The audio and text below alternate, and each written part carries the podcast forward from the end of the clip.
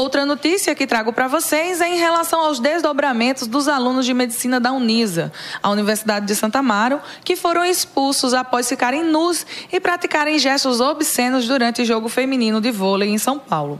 Pois então, na terça-feira, após uma liminar da Sexta Vara da Justiça Federal em São Paulo, a Unisa decidiu reintegrar parte dos alunos.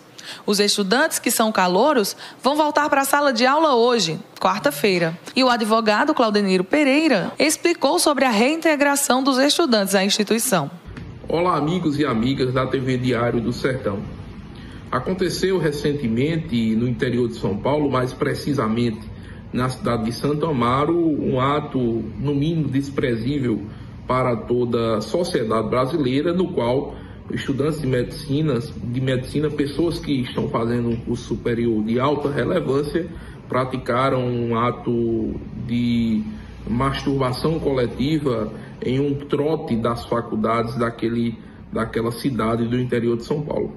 Eis que a faculdade tomou uma medida drástica e expulsou, baniu aqueles estudantes dos quadros do, de alunos da faculdade.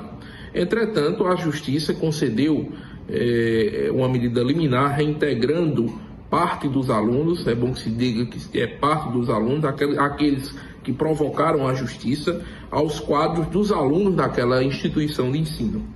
A fundamentação usada pela justiça é sobre a ótica da, do processo legal, do devido processo legal para que acontecesse aquela reintegração. Eis que, na minha singela opinião, como operador do direito, entendo que a decisão da justiça foi acertada. Apesar da conduta desprezível por parte da, daqueles estudantes, toda e qualquer medida punitiva ela deve obedecer à óbice da, da, do devido processo legal e da ampla defesa. O fato de ter, por si só, expulsado os alunos do quadro daquela faculdade, ele não, não, não repercutiu da maneira correta, pois a própria faculdade não abriu o devido processo administrativo que culminaria com a expulsão daqueles alunos. O processo administrativo ele tem as fases de defesa, de ouvir as pessoas envolvidas naquele caso, e assim não fez a faculdade. No afã de, de punir, acabou fazendo de maneira errada e de maneira errada não serve no nosso ordenamento jurídico. Acredito eu que a faculdade irá continuar com o processo, irá abrir o processo administrativo e sim, ao final, pode-se pode -se, é, configurar aquela conduta como uma conduta é, que não seja boa aos olhos da faculdade e aí sim, de maneira correta, ela possa é, banir aqueles alunos dos seus quadros.